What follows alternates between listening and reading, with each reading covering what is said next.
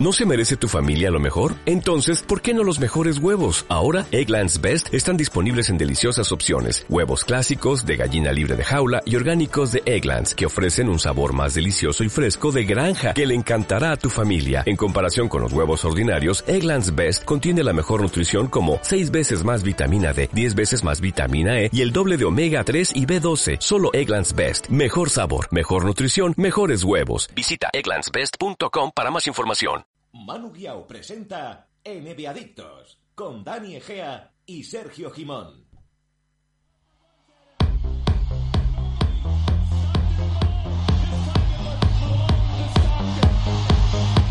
Bienvenidos al club.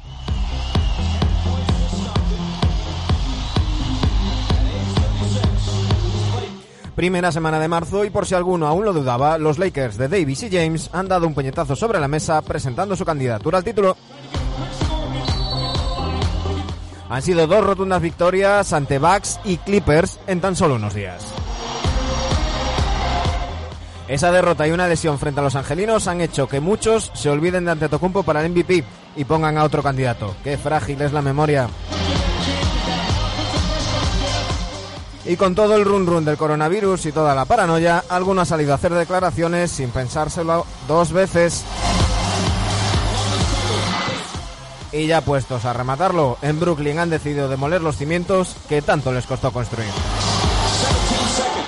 Como veis, muchos temas de los que hablar y todos ellos y más los trataremos con nuestros NBA de cabecera, Dani Gea y Sergio Jimón.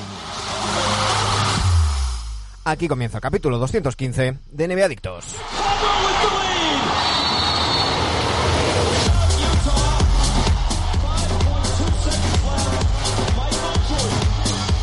Y os habíamos anunciado para hoy la presencia de una nutricionista especializada en, nutrición deportiva, Manuela Echeverry, del gabinete de Ángela Quintas. Por desgracia, no tiene nada que ver con el coronavirus, pero por desgracia la tenemos malita, así que queda para otra semana. Vais a tener que aguantarnos a los tres durante todo el programa. eh, a ver si nos aguantamos nosotros. Dani, Sergio, muy buenas noches. ¿Qué tal aquí desde el búnker de Barcelona? Sin poder salir. ¿Estáis, estamos. ¿Estáis aislados? Estamos aislados de todo. ¿Os habéis lavado las manos hoy? ¿Cuántas veces? Pues ¿Con qué jabón? Una después de cada comida, Dani. Como todo en la vida. ¿Y antes? Ah, hostia, una después. Mm. Alimentos, alimentos, que hoy vamos de nutrición, chicos. Exacto.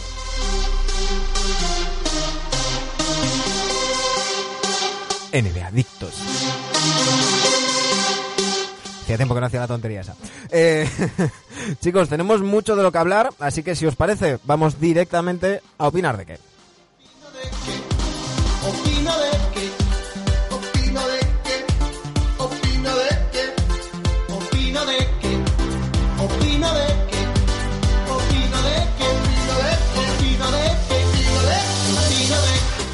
Y es que hay mucha tela que cortar y muchas cosas de las que hablar. Decíamos la semana pasada que esos dos eh, eh, partidos que tenía eh, Lakers frente a Bucks y frente a Clippers, estoy mirando la chuleta, el de los Bucks creo que fue la noche del viernes, si no me equivoco. Eh, efectivamente. Y Sí, la, noche del pasado. domingo eh, frente a Clippers. Dos victorias contundentes y, y rotundas. Eh, hemos hablado mucho de esto durante toda la temporada. Vosotros poníais eh, a, a Clippers, no sé si incluso a Bucks por delante de, de- de Lakers. ¿Seguís pensando lo mismo? Eh, ¿Creéis que son dos partidos que no dicen nada? ¿O, o dos partidos, además tan seguidos y en marzo, os parece importante? Hombre, en marzo ya es importante, ¿no? Y si- yo, buena pinta tienen los Lakers, ya, ya lo dijimos. Yo sigo pensando que son favoritos los Clippers a la hora de a la hora de, de playoff. Pero bueno, desde luego, si, si no ganan Clippers, ganan Lakers. Es lo que decía yo, no, no estamos diciendo que. No, no, es que no se van a comer nada. Sí, sí, no, no, no, no. Pero. No No, pero, pero- de verdad que tiene muy buena pinta y es un toque de atención para, para los otros candidatos. Que Ujú. están a tope ahora. Están a tope ahora y tampoco queda mucho para, para postemporada. Hay que decir que eh, en el, precisamente en el partido contra los, los Lakers, en la segunda mitad, eh, ante Tocumpo tuvo un, un problema, hizo un giro ahí en- con la rodilla izquierda y, y la- le han hecho una resonancia y la tiene un poco tocada. Entonces, de momento, van a tomarse unos días de, de baja con, con- precaución. Eh, esto es lo de siempre. Seguramente si, si mañana tuvieran que jugar un partido de playoff, ante todo jugaría, pero Bueno. de momento va a estar unos, unos días eh, fuera. No sé si creéis que eso puede mm, alterar la, la dinámica. Bueno, ahora hablaremos que Dani no me, no, me ha, no me ha contestado, no le he dejado contestar. Dani, tema Lakers, Clippers, favoritismos. Ah, perdonad, nada, tranquilos, me estaba lavando las manos. Eh, ¿Sabéis los, los dispensadores esos que hay en los hospitales que vas echándote cada dos minutos? Pues lo mismo tú. Eh, Por cierto, per- per- perdona, perdona que os corte. Los Cavs acaban de llegar a un acuerdo para un contrato multianual, multianual con JB Bickerstaff. Eh, Ah, el, el- el sustituto Vale. de Bailen que, que ya es para, para largo. Eh, decías, Dani. Bueno, yo creo que luego hablaremos de Lakers. A la pregunta tuya de Clippers, eh, si los veo siendo favoritos, es que es muy, bueno, eh, favoritos entre dentro de esos tres, dentro de todo el espectro de equipos que se van a meter en playoffs, evidentemente que tenemos que distinguir a tres. Yo creo que estamos los tres precisamente de acuerdo en que si alguien va a ganar este anillo, o son o Lakers, o son o Clippers, o son Bucks, ¿no? No, no, no vemos a nadie más. Y si viésemos a alguien más sería para mí un sorpresón. Los Pistons. Dentro de estos tres, ¿eh? Los Pistons. Los Pistons o Sí. los Knicks. O los Knicks, que están ahí en la pelea. O, los Heat, que había gente que no los daba en playoff. Entonces, eh, entre estos tres, yo creo que las diferencias están son muy pequeñas. Sigo pensando que en una serie a siete partidos, yo creo que los Clippers eh, pueden eliminar a Lakers. Y no obstante, hay que decir que lo, lo que ha hecho Lakers este fin de semana, vamos, es para, para, para quitarse el sombrero y, y para ver que es un equipo que, que está llegando a los, a los días importantes, a las semanas importantes, a un buen nivel, ¿no? Y a un buen nivel defensivo, que es lo que más me ha gustado de ambos partidos, ¿no? Evidentemente todo- que mejor ganar que perder partidos ante rivales directos. Lakers se quita un poco el San Benito de que no eran capaces de ganar a equipos eh, grandes o equipos tops. Y mucho que aprender, tanto Baden-Holzer, del que tengo muchas dudas en playoff, y mucho que aprender Doc Rivers, porque el partido del domingo, la segunda parte, mm, yo creo que todo el partido, eh, aunque Clippers estuvieron por, delante en el marcador los primeros dos cuartos casi siempre, eh, se veía que Lakers estaba jugando mejor. Sí, y sí, tiene sí. que aprender mucho Doc Rivers. Tiene que aprender mucho. Yo creo que tiene que aprender más eh, Lawrence Frank. O sea, yo sinceramente creo que los movimientos de Clippers han empeorado el equipo. Eh, creo que, que Morris no mejora en nada a Harles. Y, y creo que Reggie Jackson mm, Ya, empeora bastante. ¿eh? empeora mucho. Empeora mucho. O sea, yo creo que poner.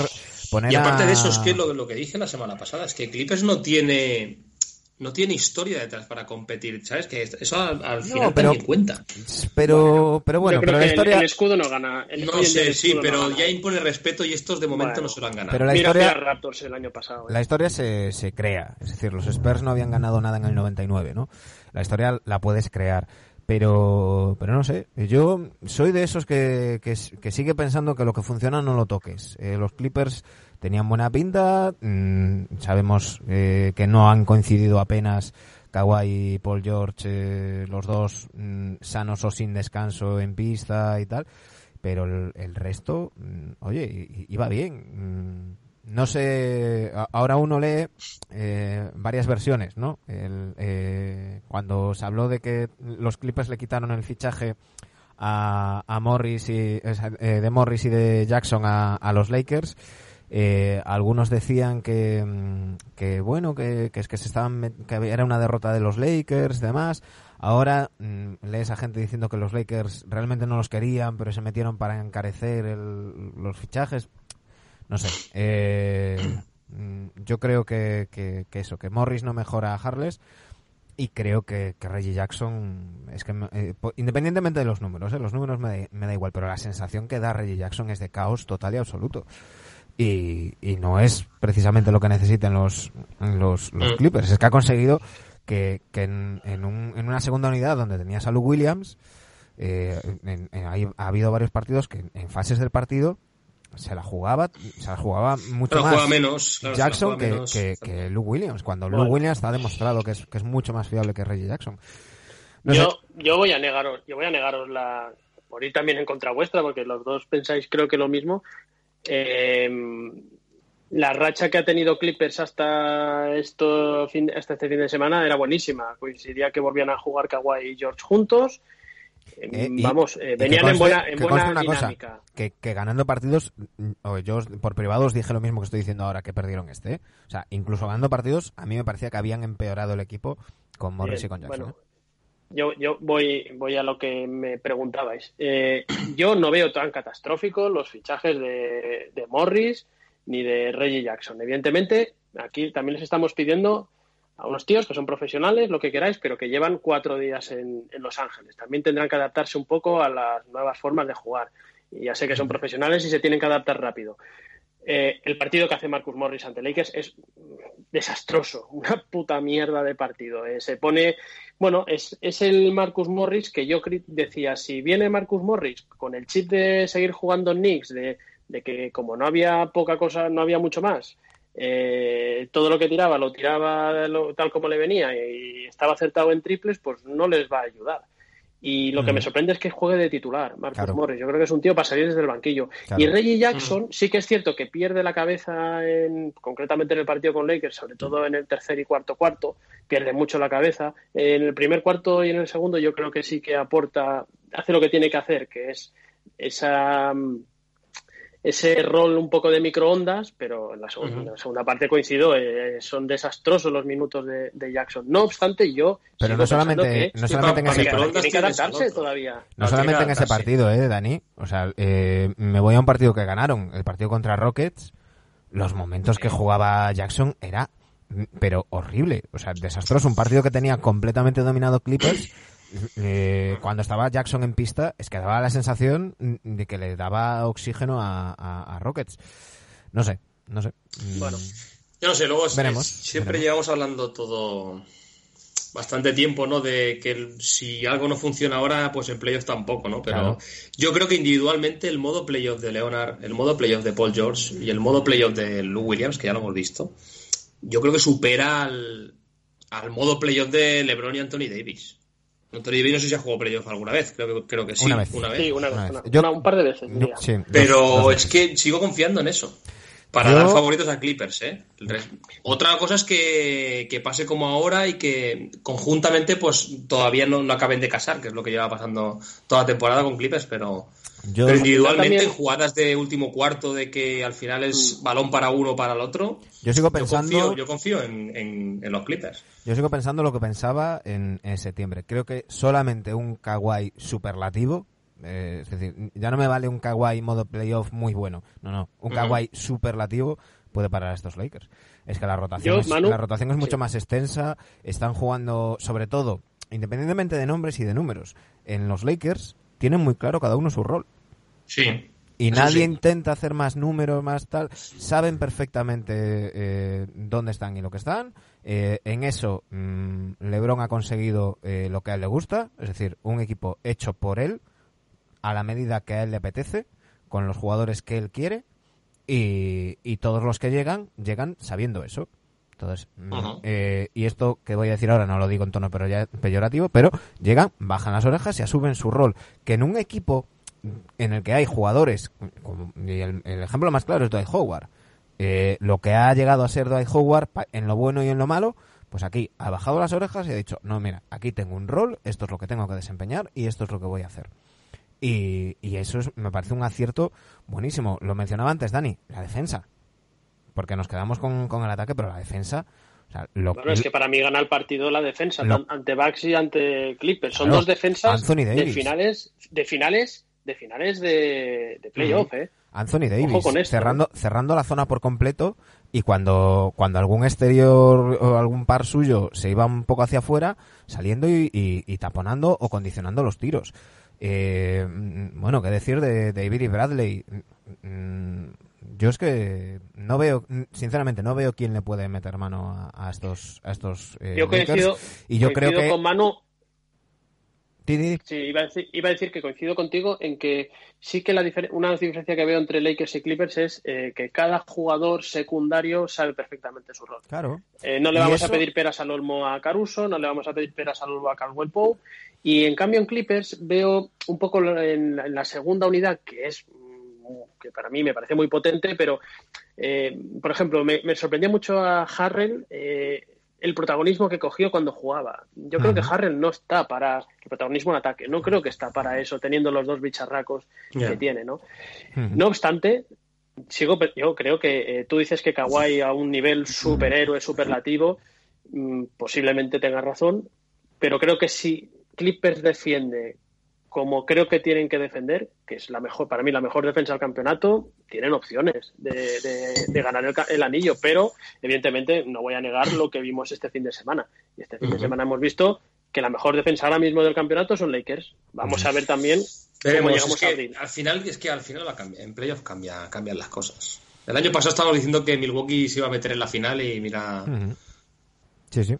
Y mira lo que pasó. Es que no sé. Bueno, es que de Milwaukee, eh, si queréis cambiar ya, hay un asterisco muy grande que es, que es el. Claro. Sí. Lo tengo muy claro, eh, lo tengo muy claro. Porque así como a Doc Rivers sí que le veo, y, y también, ¿por qué no a Frank Vogel? Porque lo que está haciendo los Lakers también hay que ponerle una medallita a Frank Vogel, un tío Sí. que venía casi de secundario, y fijaos, un tío entrenador defensivo, lo bien que lo está haciendo.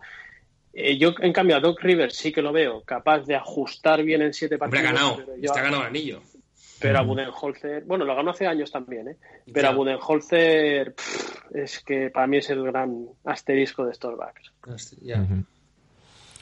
Yo, ya os digo, no. no de- eh, hablando de, de backs, sigo pensando lo mismo. Para mí tiene muchísimo mérito la temporada regular que están, que están haciendo. Que, que bueno, ahora mm, posiblemente no llegarán al récord que, que pensaban, porque ahora estará ante todo unos cuantos partidos sin, sin jugar. Y, y- y bueno, eh, la primera plaza la tienen garantizada, con lo cual eso tampoco les tiene que preocupar. Eh, pero, Mm, Vamos a ver, ¿eh? ¿A cuánto Uy. está Lakers? Está a 5, ¿no? Ah, bueno, dices respecto a finales de Sí. conferencia. Ya, Bueno, no, no, claro, pues, hablo pues, del factor cancha. Claro, no, yo hablo, yo hablo de su... No, pero el factor cancha, solo tiene una, una derrota más, ¿eh? Factor cancha en las finales es que creo que no importa. O sea, yo, yo es que a, a día de hoy veo un 4-0 para Lakers. Bueno, No, bueno, ya, tú sí, tú sí que lo ves. Sí, pero yo- hay otros que no. Manu, Manu ve un 16-0. No, no, 16-0 no. Eh, creo que, que se dejarán algún partido por el camino, pero entre otras cosas porque, porque creo que tampoco van a necesitar avasallar de esa, de esa manera y, y que se van a permitir incluso regular eh, en algunos partidos. Y, y- y si le veo un, un punto mm, débil, por decirlo de alguna manera, a estos Lakers, es precisamente esa confianza. Hay momentos de los partidos en los que me parece que se ven tan sobrados que, que se descentran. Y en ese momento es cuando les remontan, cuando, cuando les hacen parciales, tal. Eh, luego, curiosamente. Eso eh, suele pasar en temporada regular también, ¿eh? Sí, sí, sí, sí. Por eso, por eso digo, pero, pero para que no parezca aquí que solo veo. Oye, hay momentos en los que parece como que se van del partido, eh, con esa sensación que, que dan algunas, algunas veces los, los equipos que son muy buenos, y, y les ha pasado a otros equipos históricamente, dicen, bueno, esto eh, aprieto en cinco minutos y lo arreglo. Y, y se te va, se te va, se te va, y por ahí te pueden meter mano. Veremos, veremos. Eh, pero vamos, a lo que iba, hablando de, los Bucks, yo creo que los Bucks eh, van a hacer una temporada regular sobresaliente y luego los playoffs veremos, veremos. Yo sigo sin fiarme de Baden-Holzer. Entonces, eh, yo no sé si, si estos Bucks aguantan eh, siete partidos a los Celtics, por ejemplo. Con ajustes No, y año demás. Porque si, si Stevens consigue parar, para- claro, si Stevens para Anteto, ¿qué, ¿Qué qué- eso? qué Pero- tienes? ¿Qué tienes? Porque También, también creo que la- sí, bueno, yo, yo no desprestigiaría, entre comillas, tanto la plantilla de Bucks. ¿eh? No, no, no, Sí no, no. cierto que No digo que la plantilla sea mala, dan- pero... No, pero el juego se basa Dani, mucho en Anteta. Claro, a Bueno, eso voy. Si claro, tú paras. Anteto, Pero esto es, Mucho esto es más como... que, que- que otros equipos su estrella, ¿sabes? Claro, pero esto es, esto es como, como lo que hablábamos de los caps de, de LeBron. Si tú haces LeBron sistema o Anteto sistema, en el momento en que paras a eso, eh, tú no puedes improvisar, entre comillas, jugadas para otro jugador que En, en, llevas, en playoff, además. claro, que llevas nueve meses sin hacer. Por muy Sí, bueno ¿Pero que sea el jugador, pensáis que hay anteto sistema en Bucks? creo que, que hay Anteto dependencia. Y, Yo creo y que sí, todo, y creo que todo- todo Middleton, empieza de él, ¿eh? creo que Middleton empezó muy muy bien la temporada, quizás demasiado bien y está en un bajón de, de forma mm, no alarmante, pero pero sí que sí notorio. Y eh, Brook López mm, ya no está tirando de fuera tan tan tan bien ni tanto como como a principio de temporada o la temporada pasada. Eh, Wesley Matthews no acaba de ser el jugador que, de que meterse. vimos. Y Brondon ya no está. Claro, bro. No, pero yo creo que el banquillo... El, Corber el no banquillo- es Corber no es el No, Corber que, Corber. que vimos. No, Corber no es el Corber desde hace tres años. Claro, entonces Eh, pero, pero yo creo que el banquillo de Bucks es, físicamente son un portento. Yo creo que con eso eh, les tendría que valer eh, eh, ganar el este.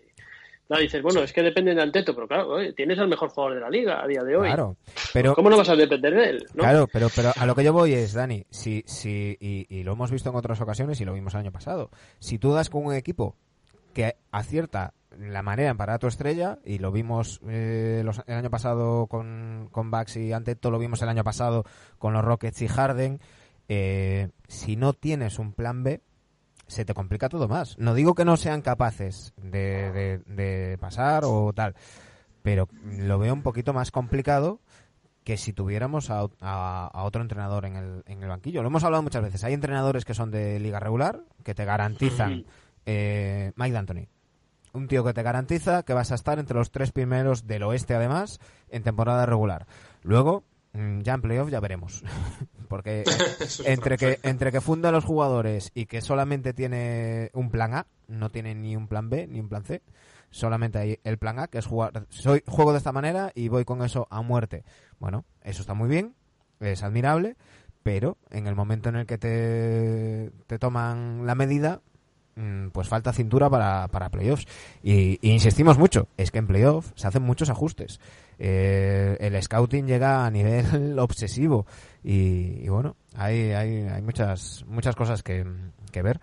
Eh, lo bueno, lo que tiene la NBA es que los partidos van pasando y enseguida llegamos y enseguida salimos. Claro, a veces también pensamos que, que- que estos equipos top tienen que estar ocho meses de temporada regular siempre a un nivel top. Es normal Claro. que haya subidas y bajadas. Lo hemos tenido en todos los equipos, de hecho, en. Clippers, en Lakers los inicios, Sí, sí. en Bucks posiblemente ahora, ¿verdad? Es normal. ¿eh? Lo importante es estar en Semana Santa, eh, sacar ahí la procesión y, y- y sacar ahí al rey a, a pasear por las canchas. Por cierto, eh, que no lo habíamos comentado, si la semana pasada hablábamos de que mm, los Bucks eran el primer equipo clasificado para, para playoffs, eh, ya tenemos tanto a Lakers como a Raptors eh, clasificados. Y el mérito de Raptors, chicos, me parece... Es el segundo equipo, el segundo equipo en clasificarse por delante de Lakers. Me parece tremendo. brutal. Eh, había un dato que daba Gonzalo Vázquez, lo voy a buscar mientras mientras hablamos, pero el, el, el tema de, de Nurse es, es para... para Con la de, sí, con la de lesiones que ha tenido, Por eso, por eso.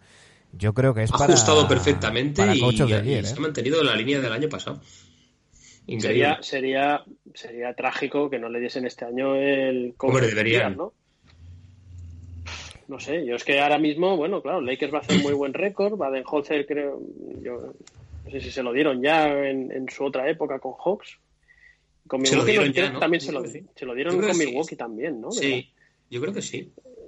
Yo, ¿qué, qué, qué otro entrenador veis que haya hecho un milagro como este? Podría entrar Steven. Atkinson, Atkinson. Sí. No, pero yo, yo creo que va, que vamos, se lo merece más que ningún otro. Porque no. Bueno, sí, sí.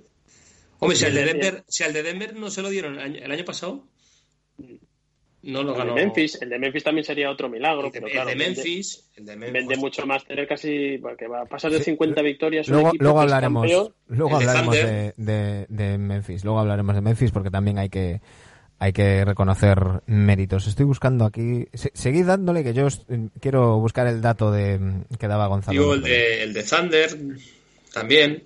Meritazo que estén ahí. A Donovan le hemos atizado bien, ¿eh? A Donovan, bueno.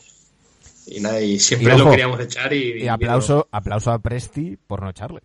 Y a Presti. Exacto, exacto. Y por traerse a Paul. ¿Quién creía en Chris Paul? ujú. Y Hablando de- de- Chris Paul estaban. Hoy estamos hablando en nuestro grupo privado de si podría entrar en la carrera por el MVP tal y como está este año. Que No. yo digo que no, pero No, no, no, no. Eh, yo- digo que que se, no. ha, se ha considerado un poco. Ojo al Bueno, un segundo equipo, ¿no? A lo mejor el Sí, segundo a lo equipo mejor podría entra en el ¿no? segundo o tercer quinteto, ¿eh? Ojo al dato, ya Sí, lo he encontrado. Eh, los Raptors, eh, segundo equipo en, en playoffs, como comentaba Dani, tras 62 partidos siguen por encima del 70%, 44-18, 6 jugadores promediando doble dígito, 5 en más de 15 puntos, y esos 6 jugadores fuera del top, 10 top 20 del draft o directamente no drafteados. Primera vez en la historia que sucede algo así en, en un equipo NBA. Eh, un mérito brutal de un equipo, recordemos, porque ahora hablaremos de, mm, Memphis, podemos hablar de más equipos, pero si, si algo decíamos a principio de temporada era que con la marcha de Kawhi y habiendo sido campeones, pues que bueno, que, que se corría el riesgo, por un lado estaba el tema del orgullo del campeón, pero se corría el riesgo de disfrutar del, del campeonato, relajarse y, y, bueno, sin presión, sin hambre, pues ir, ir paseándose por la temporada eh, y, y- y- y además le sumamos lo que decía Sergio, las lesiones. Eh, pues no sé cuántos partidos ha- habrá jugado el quinteto titular de, de, de Toronto juntos, pero, pero no han debido ser muchos. No, no, no son muchos, para nada. Yo creo que Margasol lleva toda la vida lesionado esta temporada. no sé cuánto ha jugado Marc, pero... Pues mira, ahora- Y, y- y ahora, llegados a este punto, Sergio Manu, de Toronto, ¿eh? Eh, has hecho ya una temporada mm, no histórica, pero excepcional. Llegas a playoff, a lo mejor te metes segundo. ¿Y ahora qué? ¿Qué le pedimos a estos Raptors? nada. Ya sé que van a competir. ¿Qué tal? Ya- Nada, no, nada. que bueno, que, disfruten. gan- que ganen, Claro. pero ¿hasta dónde pueden llegar estos Raptors? hasta donde quieran. Yo, Hombre, yo- ahora mismo. yo, mm, llegados a este punto, eh, no tienen absolutamente nada que perder. Hombre, siendo, siendo cuando un equipo- eh, segunda ronda se meten. Claro, cuando un equipo no tiene nada que perder es cuando es más, más peligroso. Mirad, chicos, tengo aquí Claro. los datos de partidos jugados. Eh, el, el jugador que más partidos ha jugado en los Raptors es Anunobi, que ha jugado 63 partidos. No, perdón, Terence Davis ha jugado 64 partidos, eh, el suplente. Eh, Anunobi, 63. Boucher, 55. Siakam, 53. Lauri, 52. Eh, Hollis Jefferson, 52. Ibaka, 50. Van Vliet, lo importante que es Van Van Vliet en este equipo, 48. Powell, 44. Macó, 37. Margasol, 36. Eh, claro, así es, es difícil. Y aún así, ahí están, Segundos. segundos eh, y, y a un nivel a un nivel brutal. Toma. Ese lo he sido yo. Me estaba, me estaba, voy a decir, cagándome en el perrito. y justo entrado. Bueno, Oye, y ahora a partir, y, y- y con todo esto que estamos viendo de Raptors, eh, campeones el año pasado, una temporada de la leche, a lo mejor tendríamos ya que pensar que Toronto es una potencia en el este para un futuro, ¿no? Para un presente futuro. Sí. Sí, porque además hay, hay mucho jugador joven en, en, en esta plantilla. Eh, si quitamos Yo, a... que- yo quería comentar que eh, cuidado cuando estén todos, que a lo mejor no juegan tan bien. Que a lo mejor eso de ajustes pues hace que otros jugadores den más de sí y cuando Sí. jueguen todos tendrán menos minutos y... Si fueran otro no perfil de ¿eh? jugadores, pero la opción está ahí. si fuera otro perfil de jugadores, te daría la razón. Pero mm, yo veo perfectamente a Margasol o a Sí, Serge- estos, estos o, sí. o a Ibaka Tiene- diciendo dices, me da igual hacer 5 puntos por partido o jugar de repente 15 minutos si, si vamos a dar mm, guerra y vamos a, a pelear. Eh, Dani, lo que decías de, de futuro, eh, si quitamos a Marcasol, 35 años, Kyle Lowry, 33 y Serge Ibaka, 30, Boucher 27, Norman Powell 26, Malcolm Miller 26, Siakam 25, Hollis Jefferson 25, Van Vliet 25, Matt Thomas 25, eh, Anunobi 22, ahí hay Terence Davis 22. Hay, hay cositas ¿Qué, ahí, ¿eh? qué jugador es este Norman Powell, ¿eh? Lo hemos descubierto el año pasado y se está saliendo este año también, ¿eh? Qué jugador. Yo estoy maravillado con Toronto Raptors. Eh, me alegro, me alegré el año pasado por Mark, evidentemente, por Kyle Lowry, eh, por el entrenador, por la afición. No sé, es- yo creo que es lo que os decía, ¿no? Es un equipo que yo creo que, hostia, que de aquí a unos años o durante unos años em, podemos verle como candidato a estar siempre ahí arriba en el este. Cuando llegas a ese nivel, hostia, mm, eh, es difícil bajarse, ¿no? Eh, por cierto, Dani, hablabas de, mm, de, de Memphis Grizzlies. Eh, hay que, que reconocer el mérito eh, que tienen que tienen los ositos, a los que llamamos cariñosamente los, los ositos. Eh, nadie daba un, un duro por, por ellos. Mm, Todos pensábamos que estarían entre los tres últimos equipos. Buscar una una alta elección en el, en el draft y, y seguir mirando a largo plazo. eh, pero ahí están. Y ojo, porque eh, se está hablando en Estados Unidos de que pueden haber firmado a un, a un robo de, de- del draft, en este caso un, no drafteado. John Ty Porter, hermano de Michael Porter Jr., que, que no fue drafteado, entre otras cosas, porque había tenido dos operaciones, en, una en cada una de sus, de sus rodillas. Eh, eh, le, han, le han firmado y estará listo para el training camp de la próxima temporada. Y se está hablando de que, ojo, mm, que, que como este jugador esté sano, puede ser, puede ser una, una adición importante al, al roster de los, de los Grizzlies. ¿eh? Qué buenos scouts tiene la gente, menos los Knicks, macho. De, de verdad, ¿eh? No, lo de, lo de Memphis es tremendo con los jóvenes, Sí. ¿eh? Qué bien lo sabe tratar y lo sabe gestionar y evolucionar, ¿verdad? Pero siempre ha sido un equipo así, ¿eh? Sí, Memphis. siempre. Desde que, bueno, que le seguimos todos porque, porque Pau empezó ahí.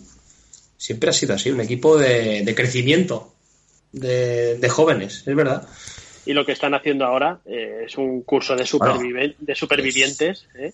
Tremendo, ¿eh? Porque todo el mundo parece que estemos todos, hostia, que Pelicans, que con Zion, que todos queremos ver a Zion. La semana pero- pasada pensábamos que está, que hoy ya estaría, ya estaría fuera de playoff. Y Hostia, ahí. que los Blazers, cuando vuelva Lillard, que nada, que van a Sí, no subir. sé Ojo los Kings. Y estos tíos Ahí Siguen están ahí. aguantando. siguen ganando los partidos que tienen que ganar. es lo importante. Y una cosa que yo mencionaba el otro día por, por Twitter y, y- la verdad es que, a veces tenemos que, mm, flagelarnos y, y- reconocer nuestros, nuestros fallos y nuestros errores. Eh, yo os preguntaba, en el grupo, digo, ¿quién sabe el nombre del entrenador de, de los Grizzlies? Eh, es Taylor Jenkins. Y yo me di cuenta porque el otro día, eh, últimamente estoy escuchando el, podcast de, de y, estaba Taylor Jenkins. Eh, anuncia Taylor Jenkins. Y yo pensando, ¿y este quién es? Entrenador de los Grizzlies. Y digo, hostia, qué mal, Manu. Qué, qué, qué, qué mal. Pero no soy el único. Porque es que entramos en nuestra Biblia, que es Basketball Reference, pinchas en la ficha de Taylor Jenkins y no te aparece nada de información. Ni fecha de nacimiento, ni fotografía. Lo único que aparece es que ha sido asistente de los Hawks de- desde la 13-14 a la 17-18, que la temporada pasada fue asistente en Milwaukee, que es entrenador jefe de los Grizzlies esta temporada y ganó la- el entrenador del año en enero. Eh, hay que, que poner el foco fuera de, de lo de siempre. Tenemos que, que- que tirarnos de las orejas y prestar atención a un tío que tiene un mérito absolutamente brutal con estos con estos. Grizzlies estar donde está. ¿eh? Ujú, meritazo. Y el mérito que es saber llevar esa franquicia. El amigo Pera, el Perales, ¿eh? Eh, El Pera, es que es un crack, tío. Es que eh, un mercado que es lo que es. Una ciudad que vive más de la universidad que de- de- del equipo profesional de NBA. Y oye, y, y año sí, año no, se meten en playoff. Es increíble, es increíble lo de estos Grizzlies. Sí, sí. ujú. Y el año que viene, cuando lo hagamos las quinielas, no los meteremos en playoff. Nadie. Y Nadie meterá los otra vez. meterá. Y se volverán a estar ahí, bueno, no sé si meter, pero luchando para no dar pena. ¿Cuánto tiempo hace que los Grizzlies no tienen el número uno del draft? O el dos o el tres, que no haya sido por rondas. Claro. Eh, y ojo, Jaren Jackson Jr., 20 años. Ja Morant, 20 años. D'Anthony Melton, 21 años. Ahí hay también juventud ¿eh? y futuro. Bueno, ahora que pienso, ya Morán creo que fue el 2 el año pasado. Es verdad. no, pero no sé si venía por medio de alguna ronda, ¿no? Eh, intercambiada, no sé. No sé. Bueno, es igual. No, no te he querido corregir porque como no, No, no me lo borra sabía. esto último y ya está. es que me estaba lavando las manos y se me ha ido la cabeza. Otra vez. Bueno, eh, ya que hablamos de los Grizzlies, os tengo que preguntar. Mm, y aunque sea repetirnos. ¿Aguantan estos Grizzlies? Yo, es que sigo, yo sigo pensando que no. Pero cada vez lo digo con, Con la boca más con pequeña, menos, a la boca más pequeña, exacto, con menos voz. ¿Dani? Deja de lavarte las El manos, Dani. No, el año pasado ganaron 33 partidos de mierda y el anterior 22. Pero bueno, antes habían hecho primera ronda, primera ronda, semis de conferencia, o sea que no iba muy desencaminado. Eh, yo es que solo hay un equipo que creo que puede batirles, que son los Blazers con Lillard al 100%. Lillard ha vuelto, no están ganando los partidos que han de ganar. La Eh, cabeza me dice que no y el corazón me dice que sí se van a quedar en playoff. En los medios de, de Oregón que, que leía yo estos, estos días mm, se preguntaban si quizás Lillard ha vuelto demasiado pronto y, y que no esté al 100%. Eh, bueno, pero entiendo Mm. que cuando te estás jugando tanto, pues te la tienes que mm, te jugar. Ya, Eh, es que es eso.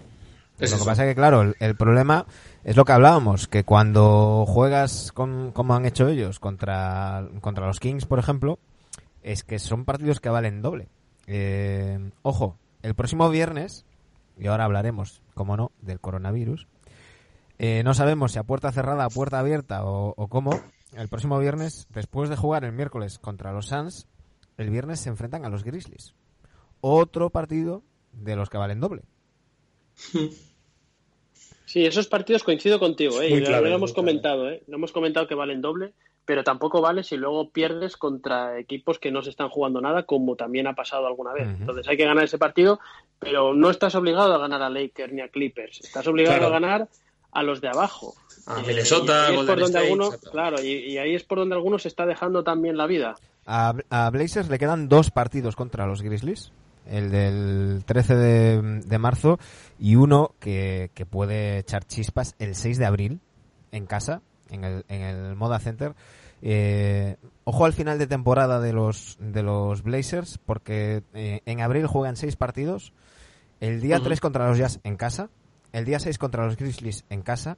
El 8 contra los Caps en casa.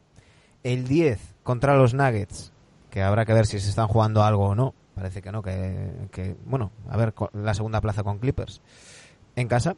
El 14 fuera contra los Warriors y cierran el 16 de abril en casa contra los Clippers.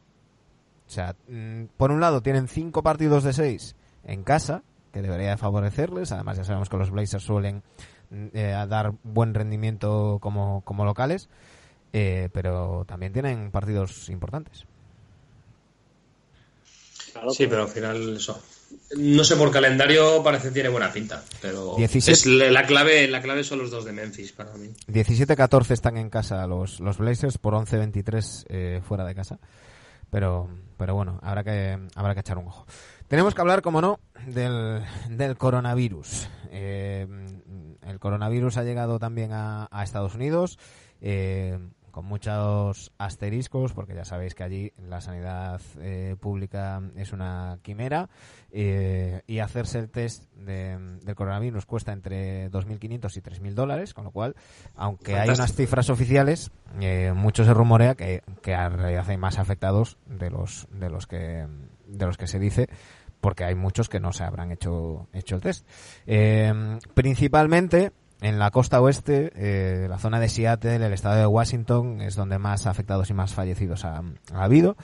Y, y ya se empieza a hablar, la NBA ha, ha puesto un protocolo que obliga a las franquicias a hoy martes tener eh, un especialista epidemi- epidemiólogo, eh, unas instalaciones, eh, un- una estancia en las instalaciones eh, donde se puedan hacer los test y, y si hay alguien con síntomas que, que se quede en esa zona y un listado de eh, eh, personal del, del staff que van a ser los únicos que tengan ta- eh, con- eh, contacto con los jugadores. Además, eh, se les ha pedido que no choquen, choquen las, las manos, eh, que, bueno, que, que medidas de estas de, de higiene. Que, que, bueno, esto es lo que, lo que hablamos muchas veces, ¿no? Mm, No sé en qué puede influir que se den o no en la mano después de una canasta, si peleando el rebote se van a agarrar hasta las encías. Pero Exacto, bueno, si eso va por el, claro, exacto. claro. Eh, Cualquier salto, el sudor. y tal. Sí, sí. Es que es Con- una tontería. Con todo este tema, eh, el primero en hablar, y en mi humilde opinión, sin pensarlo demasiado, fue LeBron. James, ¿sí? Sí. Que se llenó la boca diciendo que es eh, la puerta cerrada no iba a jugar, que él jugaba para la gente y que, sin, y que sin gente, pues, pues que no jugaba y Bueno. punto. Mm. Bueno, pues informa eh, Scott Cacciola que eh, LeBron ¿Scott. Enman? No, ¿Scott? Scott No es nuestro Scott. no, no, no. Scott. Scott Cacciola. Que, Cachola. Vaya eh, este. Lebron se la envaina. Básicamente, acaba de decir que retira sus palabras. y Dice uno tiene que escuchar a, a la gente que, que sabe y seguir lo que nos mm, dicen que haya, que haya que hacer y hacer lo que Mm. digan. Bueno, hay Eh, el vídeo, ¿eh? Hay el vídeo de LeBron de hace media hora o así, eh, que se ve en rueda de prensa, pues bueno, eh, admitiendo, bueno, diciendo lo que estás comentando tú, ¿no? Sí, bueno, al final pues pasa como, como lo que hablábamos en verano con el tema de China, pues que, que una cosa es LeBron cuando habla asesorado y otra cuando habla sin que le asesoren o sin, pen- o sin pensar, que suelta las cosas que piensa y se mete en charcos innecesarios. Un tío con la repercusión que sabemos que tiene, mm, no sé, hombre, y, y sabiendo el funcionamiento de la liga, pues, con lo fácil que es decir, no sé. Claro, ya está. No te metas en charcos. Claro. De todas Oye, maneras, si se, pues no si sé, ha- haré sin lo que público me se diga. suspendiera, como en Italia ahora se suspendido los partidos, o sea, esto no se recupera, esto quedaría así. ¿No? Entendemos que ya no da tiempo a, No recuperarlos y O mueves, Bueno, o mueves un mes más la competición. Claro, eso depende, depende cómo, cómo Pero están los. Juegos Olímpicos y todo. Bueno, espérate. Bueno, exacto, Sí, espérate, espérate. espérate. Espérate. Yo, yo veo peligrar Yo me- más los Juegos Olímpicos, que, que recordemos No, son en yo Tokio. veo peligrar más la Euro que los Juegos Olímpicos, pero bueno. Bueno, eso también. Eh, También. Yo, yo sobre el tema de LeBron, fijaos, ¿eh? ¿Qué, qué diferencia. Hemos visto un LeBron en dos partidos a un nivel MVP brutal y, y luego le vemos fuera de la cancha haciendo unas declaraciones, coincido contigo, que es una metedura de pata tremenda, ¿no? Parece mentira que LeBron, con todo lo símbolo que es de la NBA, con todo lo que le sigue la gente, 35 años, que lleva no sé cuántas temporadas en la liga, hostia, estas declaraciones no las puedes decir. Primero porque no eres médico, eso para empezar. Y, y esto de LeBron vale para el 95% de, lo, de lo que se lee en Twitter hoy en día, no solo en baloncesto y en todo en general, ¿no? O sea, no eres médico. Segundo, eh, tú tendrás que hacer lo que te diga la liga y la liga le tendrá que hacer lo que le digan las autoridades sanitarias, que para eso están y nos tenemos que fiar de lo que digan ellos, ¿no? Con lo Ya, cual, Dani, tú calladito, tú sin querer, calladito sin y hacer querer lo que te calentarme mucho, sin querer calentarme mucho, el tema es lo que pasa cuando tú te crees que mandas en la liga. Entonces, cuando piensas que vas a hacer, hablando mal y pronto, lo que te sale de la Mm. polla, pues, pues claro, pues lo sueltas así tal cual. Y insisto, hay un Lebrón que hace un tipo de declaraciones y, y, un, y, un- y una imagen pública eh, cuando está asesorado, y eso lo vemos desde que hizo lo de mm, eh, irse a Miami cuando mm, se, se llenó de, de haters, que eso lo llevó fatal. Y, y vemos su, su intento de lavar su imagen eh, continuamente. Y hay un Lebron que sale a veces que da la sensación de que no lo ha pensado dos veces. Entonces, eh, bueno, eh, de sabios es rectificar. mm, ha salido rectificando, se le aplaude. Igual que se le critica una cosa, se le aplaude la otra. Recomendarle. Es que además esas declaraciones yo creo que es tirarse el pisto. ¿eh? Es decir, voy a quedar bien con mis aficionados de los Lakers. Yo juego, bueno, los Lakers y los y aficionados todos, mundiales, todos. así, Esto es, ¿no? esto es lo que se ha llamado Pero- toda la vida ser un tribunero. Claro, pero que LeBron piensa una cosa, que no solo le ven los 14.000 tíos que están en el Staples, Claro. eh, que cuando hayan partidos Claro. a puerta cerrada no le van a ver esos 14.000, le vamos a ver los, me lo invento, 5 millones de personas que estamos abonados al Game Pass. Claro. ¿Vale? Exacto, o sea, que, exacto. que- que piense por ahí que el dinero no le viene de los 14.000 tíos que van al Staple, le viene en una, pe- en una parte de, de- de nuestros ciento y pico euros que gastamos cada año, ¿vale? Entonces, que hay que hablar con un poco. Y sorprende que esto, bueno, mira, esto lo dice un rookie, yo qué sé, eh, lo dice el- la tercera, la segunda ronda del equipo, no sé qué, pues bueno, pues mira, eh, son chavales de 20 años que todavía están tal, pero un tío con 17 temporadas en sus espaldas, Claro, que es un símbolo de la un- liga. Un ejemplo de cautela. Claro, Pues, hombre, por favor, sí, sí. no sé. Yo opino como tú. En fin, eh, bueno, veremos, veremos qué pasa. Conociendo la NBA, mm, no habrá ni, ni el más mínimo riesgo. Si, si ¿Vosotros qué pensáis que va a pasar? ¿Creéis que van a... ¿Y, y qué haríais? Eh, ¿Cerraríais dos semanas la competición o que se jugase a puerta cerrada? Yo le preguntaría a Fernando Simón, creo que se llama Fernando, el, el- el hombre este que parece el virus de una. de Ah, el tío este, Sí, el que salen todos los días. El- hombre- se parece al, virus, tío. El hombre, el hombre este, que- este hombre que habla así, que habla así un poco así. Sí. Y que, Pero podría salir con una bata de médico. A mí me daría más confianza si saliese con una bata de médico, no con el polo ese de... Yo con el pelo rojo, tío, me daré súper confianza ya. y parece un poco como si fuera el, el abuelo de Trey Young. También se parece. Sí, pues. Yo es que, Dani, es que no sé decirte nada porque no sé cuánto va a durar esto. Yo. ¿Sabes? O sea, mm, es que imagínate, suspende dos semanas y que si esto sigue en auge, si el virus sigue en auge, o sea, ¿qué? El tema- el tema es muy sencillo. Seguir Eh, todo hasta que se erradique o el- se encuentre una cura. El tema es muy sencillo. Yo creo que la, la salud por delante. no se puede parar. No se puede No se parar. puede parar, claro. Y hay que jugar a puerta cerrada. Siempre y cuando, evidentemente, Claro, no haya riesgo para los que estén Eh, allí. ¿eh? Eso ya lo damos todo por hecho. Claro, Dani, pero es que, es que el, el tema, y, y lo decía la Asociación de Futbolistas Española hoy, eh, vale, cojonudo lo de jugar a puerta cerrada. Y hoy, por ejemplo, está jugando el Valencia en Champions a puerta cerrada, pero está jugando contra un equipo italiano que vive en una zona de, de riesgo además. Eh, y hay como 300 personas en el campo, porque el campo, o sea, a jugar a puerta cerrada no son los 22 sobre el césped, y están los Y árbitros, están los técnicos, del estadio, lo que están afuera también, los- que es que hay un montón los de gente. técnicos, los técnicos que, mm, que tienen que, mm, que hacer que la retransmisión sea posible y tal. También hay que pensar en la salud de esas, de esas personas. Entonces, eh, lo mejor, que hablen los que saben. Pues que haya una comisión de médicos, de expertos en el tema y que decidan ellos. Y si hay que parar la competición, se para y punto. Que no Claro. es más que deporte. que no pasa nada. Y, y si, y si Médicos sin fronteras. Claro, y si nos ponemos, si nos ponemos a lo radical, oye, que hay que cancelar la temporada, pues se cancela la temporada, que no pasa nada, joder. Que, que, que- Yo estoy, estoy muy nervioso con todo esto. ¿eh? Me están cancelando todos mis Claro. acontecimientos deportivos del fin de semana. Estoy muy Te nervioso. van, a, can- te van a cancelar el colegio A- de tus niños. a ti y te están- Eso sí que es un problema. A ti te Eso están quitando la, te están quitando la droga, Dani. Y yo que me he quedado sin las clásicas del ciclismo. Hasta, hasta octubre no voy a saber cómo acaba el Seis Naciones. pero, Y en el mundial de petanca, tú, claro, que se ha quedado con. Qué puta mierda cosas, tío. Eh, No, hombre, ¿Puedo es que, hacer una es que el mundial de petanca, el mundial de petanca es, es población de riesgo, además. Eso también. Sí, sí, sí. Exacto. Hombre, los 20 abuelos. eh, van los abuelos. Eso van los abuelos. Claro, claro. Claro, se puede meter Oye, un ¿puedo equipo en la final y perder a jugadores, tío. Pregunta, pregunta. ¿Puedo hacer una pregunta? Sí, fuera de NBA. Tenemos un valenciano aquí. Eh, ¿Anularías las fallas?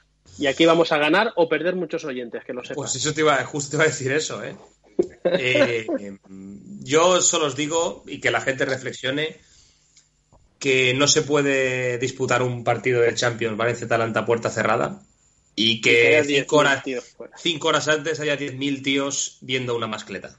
Que me parece genial. eh, yo recomiendo a todo el mundo que vea las fallas porque es dice la mejor fiesta, humano. para mí la mejor fiesta que tenemos, pero hay que tener dos dedos de frente. Y ahí lo dejo, cada uno que tenga su opinión. Pero ¿Y vas a, anu- vas a anular tu viaje a Valencia? sí, sí, yo, yo iba, yo iba a ir ¿Ah, a sí? Valencia, pero no, no voy. Ah, No, coño. yo no voy, yo no voy. Pensaba que iba a tener vacaciones lunes, lunes, martes y miércoles o así. O lunes, martes seguro, pero no, no, yo no voy. No voy, no voy. Eh, bueno, volvamos al, al, Sí, sí, al perdón. baloncesto. eh, que- Pero bueno, que cada uno piense, claro, cada uno piense eso. Si eventos deportivos y, y lo que fuese. Yo cerraría Eh, por la por la sanidad. Volviendo, volviendo al, al baloncesto e hilando, el, el, el nieto de Simón, Trey Young, Es el, es el primer jugador de la NBA en hacer mm, eh, múltiples partidos con más de 15 asistencias y 5 triples. Eh, como todas las estadísticas, eh, esto no hay que criticarlo solamente cuando, cuando se pone el foco sobre jugadores que nos caen mal, pues cuando nos pone sobre jugadores que nos caen bien, pues también hay que decirlo. Es decir, la estadística hay que ponerle muchos asteriscos porque ya sabemos cómo ha cambiado el juego, eh, este juego que estamos viendo ahora que se tiran hasta las animadoras y, Ah, y- eso da pie a muchas más asistencias, más tiros y, y demás. Pero bueno, Eh, 21 añitos tiene, tiene Trey Young, hay que, hay que recordarlo. Eh, no podemos eh, seguir el programa, chicos, sin hablar de Brooklyn Nets. Y es que... eh, el- Ahí sí que hay un coronavirus. Esto es una coña. todo. Yo, sí- yo sigo sin creérmelo, ¿eh? No sé si... Estaba buscando, porque claro, con ¿Esto todo, verdad? Con todo esto, no sé, eh, se me ha ido mm, exactamente el, el día que, que sucedió todo esto. Fue el domingo, ¿no, chicos? Eh, domingo. cuando echaron a, a Atkinson, Sí. o lunes, domingo mismo. Sí, sí. Domingo por la mañana. Sí. Sí, efectivamente, el domingo por la mañana hora, hora española. Eh, al parecer, bueno, esto ya sabéis, empieza a haber eh, mm, varias versiones, ya ha salido, ya han salido, primero salió Son Marks a decir que bueno, que era algo eh, de, de mutuo acuerdo y, y demás. Eh, pasados los días, Atkinson todavía no ha hecho, no ha hecho declaraciones.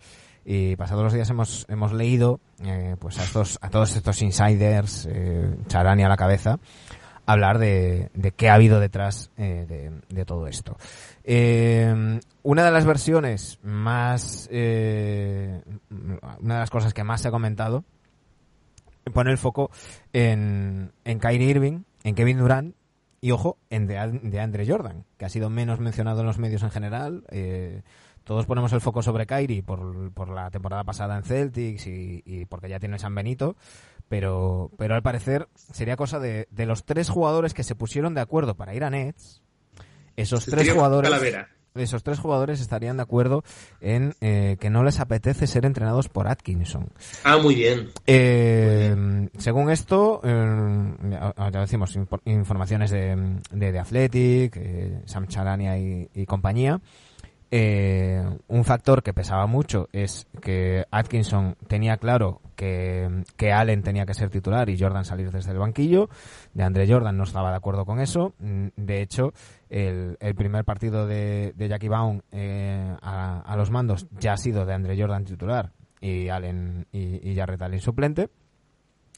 Eh, con, con Irving también ha habido, ha habido roces y al parecer con Durant también los habría habido eh, porque al parecer eh, son Marx y, los propietarios le habrían pedido a, a Atkinson que, que bueno que cuando Kyrie Irving y, y Kevin Durant estuvieran pues tendrían que estar tendrían que tener más balón más tiros más tal y Atkinson les habría contestado que, que él siempre ha trabajado igual y que los tiros, el protagonismo y demás se lo tendrían que ganar en los entrenamientos y en los partidos, que él no miraba los nombres y, Bueno, bueno, a ver. y que y que, que eso se lo tendrían que, que ganar, que evidentemente eran muy buenos y que se lo acabarían ganando, pero que eh, habían llegado hasta donde habían llegado, dándole oportunidades a chavales por los que nadie daba, daba un duro. Recordemos de dónde vienen los Nets, que sin sin ni siquiera elecciones de draft apenas.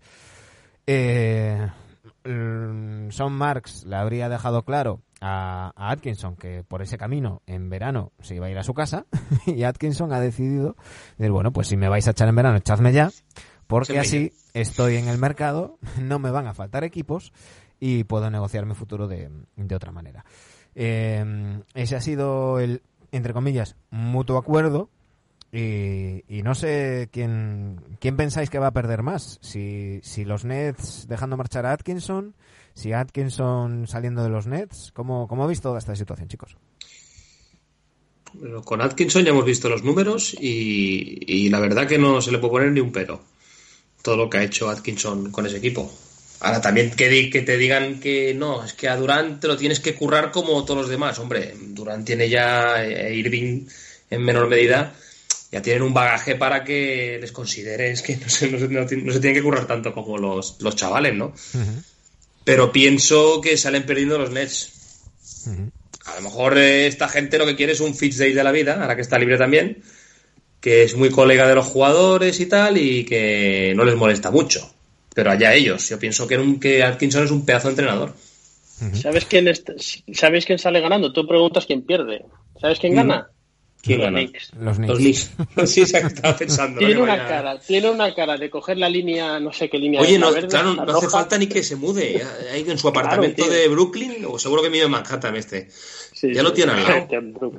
Ya lo tiene al lado. Eh, el que me tiene una pinta de entrenador eh, que va a ser un pelota de los jugadores para quedarse el año que viene es el Jackie Bond este. Sí. Que Primer decir día que de Andrés Jordan titular. A tomar por culo. Yo Y- me quiero quedar aquí, que los buenos, los, los, los jugadores top de aquí, Durán y Irving, hacerme coleguita y, y así de estar el año que viene en un equipo que va a recuperar a Kevin Durán, que yo sigo pensando que eh, este proyecto, mega proyecto de Brooklyn, hay que analizarlo el año que viene, pero no quita para decir que, que, que lo de Atkinson nos ha sorprendido a todos. ¿no? Yo creo que hay mucha verdad que no vamos a saber nunca. Todo ponemos el ojo en el huracán de Kyrie Irving, no lo niego, estoy seguro. El comportamiento de Irving estoy seguro de que no habrá sido el mejor. Pero hostia, es que se te va Atkinson, un tío que sabe trabajar plantillas jóvenes, que puso en el escaparate a Dean Weedy, ¿eh? que Mm. puso en el escaparate a Joe Harris D'Angelo Russell. y que y D'Angelo Russell y hasta, Es que, es que y recordemos que a a Jarrett Allen también, lo saca tal, ¿no? nadie, nadie ha sacado el rendimiento de D'Angelo Russell que ha sacado O Atkinson. sea, eso, eso iba a decir que mira dónde está, mira ahora, ¿eh? Claro, y antes. Es decir, Y eh, antes, exacto, y antes. eh, D'Angelo Russell venía de hacer el ridículo en los Lakers eh, de una manera mm, brutal, siendo un número 2 del draft, con, con, con muchos focos sobre él y, y cagándola, hablando mal y pronto, en la pista y fuera de la pista. Recordemos el, el asunto con, con Nick Young eh, y, y Gazalea y, y demás.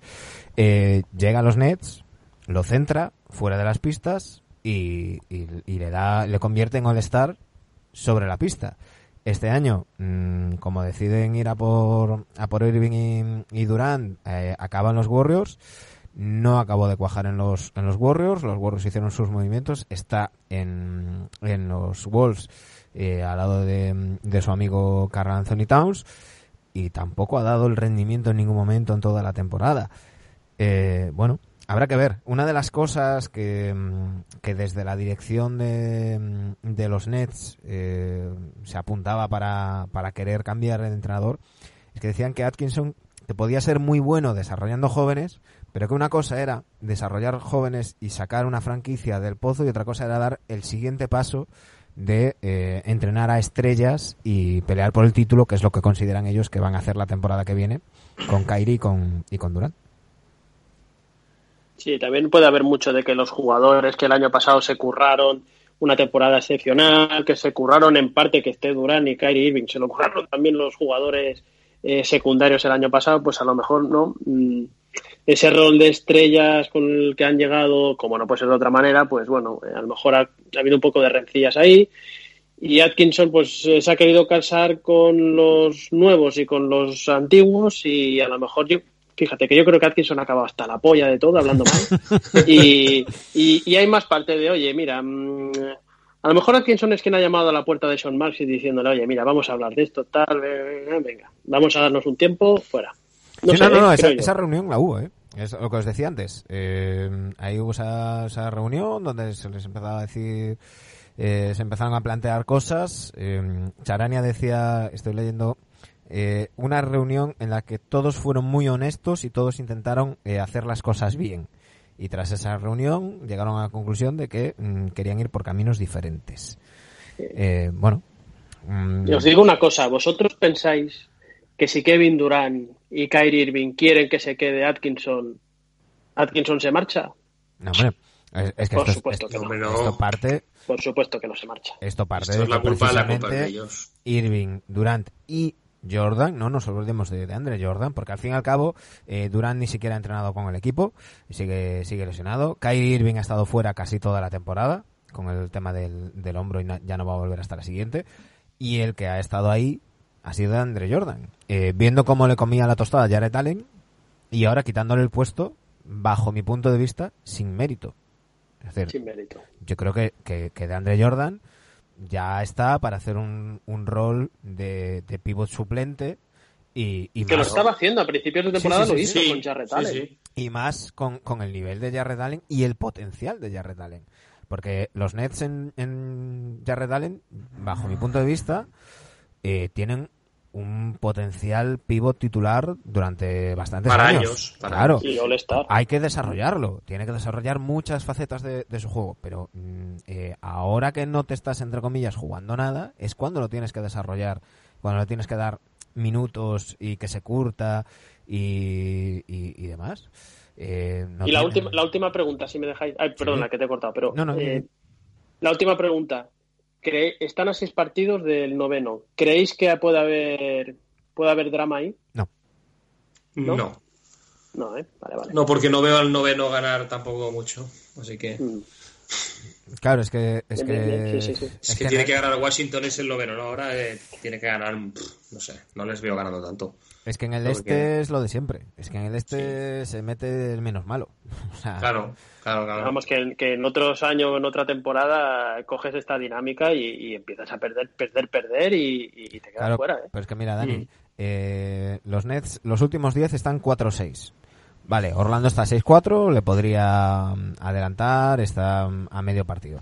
Pero es que los otros Pero están negativos, es verdad. ¿eh? Claro, es que, es que vamos a Washington y están 3-7. Eh, los Hornets 4-6. Eh, los Bulls 2-8. Y ya, y, y ya me olvido porque ya nos vamos a, a, a los No, Knicks. sigue, sigue. Los Knicks 3-7. Los Knicks 3-7. Los Pistons 1-9. Eh, mm, es que ya no es solamente que, que tengan que fallar mucho los, los Nets, sino es que tendrían que enchufarse mucho los, los Wizards. Y, y sinceramente no, no lo veo. Eh, nada, pues, pues seguirán hasta ahí, caerán 4-0, 4-1 en primera ronda. Mm, dirán que, qué buena temporada para haber sido sin Irving y sin, y sin Durant y que el año que viene vamos a por el anillo. Y el año que viene veremos eh, cómo vuelve Durant, cómo vuelve Irving, eh, quién estará en el banquillo, cómo se completa esa, esa plantilla, porque lo que apuntaba Dani, yo creo que es algo a, tener en cuenta. Eh, veremos cómo sienta a los Dinwiddie y compañía eh, todo este movimiento.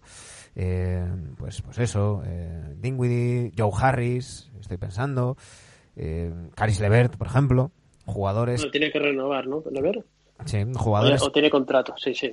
jugadores que no pero me refiero que eran jugadores a los que Ya, ya. a los que Atkinson eh, puso en el mapa eh, que se lo han ganado y que ahora se van a encontrar mm, pues pues que a lo mejor ven sus minutos muy muy muy reducidos ¿eh?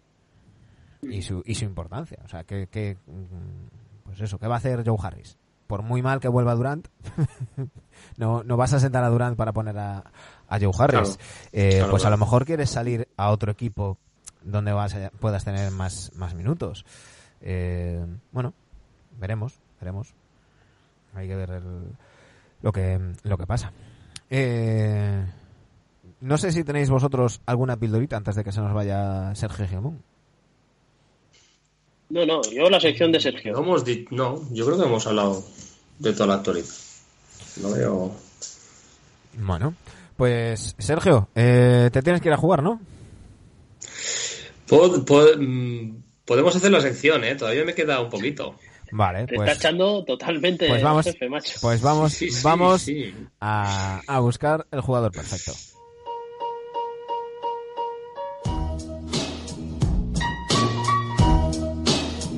Yo, yo, yo. Ahí viene Jimón. Lavándose las manos un montón. Bueno, Sergio, antes de nada, eh, cuéntanos este experimento de tu, la, la parte 2.0 de tu sección. Este, este experimento está lleno de, de millennials, ¿eh? ¿Quién, ¿Quién ha ganado? Bueno, arrasado Dallas con un 58,1%. El equipo de Dallas se lleva la el primer, el primer, El la eslovenismo va a llegar. Le ganó a Minnesota, a New Orleans y a Miami. Recordemos que Dallas, que es el ganador, tiene a Hardaway de ataque, defensa de Porzingis y líder y visión de Luka Doncic. y vamos, arrasados. Pero espero que haya que ahora elijáis cuatro números que al menos esté más disputado. Y rodillazo en la cara de Doncic también, ¿no? Y rodillazo en la cara. Vaya, vaya. Eh, ¿Qué razón tiene Doncic quejándose que no se revisen esas jugadas? Pero bueno, eso es tema para otra cosa. Eh, bueno, ¿y con quién vamos hoy? Dani, di un número. El 3. El número 3, los Houston Rockets. Uh, Bueno, el binomio, ¿eh? El Houston Rockets es el binomio de, de dos jugadores. Y vas a decir todo dos, ¿no? Claro, iba a poner a Capela, pero como Capela ya no está. Pero bueno, es, que es el ataque de Harden, no hay, no hay otro. Voy a poner defensa, que pues, sobre todo porque rebotes, porque como nadie. Ahora no hay pivots, pues voy a poner a Westbrook de rebotes. Al menos el que, el que más coge. Parece mentira, pero, pero es así. Rebotes y tapones, liderazgo de Westbrook y visión de juego de Harden. Podéis cam- intercambiarlos, pero vamos, vamos. Es que básicamente el jugador perfecto de Houston sale de estos dos. Sería una osadía poner a otro a otro jugador de la plantilla. No hay. No hay, no hay, exacto. A D'Antoni, visión de juego de D'Anto- de D'Antoni. Pues Houston Vale. Rockets, bien. el primero. Pues yo te, yo te voy a decir el 7.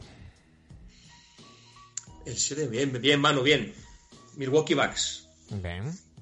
Milwaukee Bucks, el ataque de Chris Middleton, ¿vale? Por su tiro.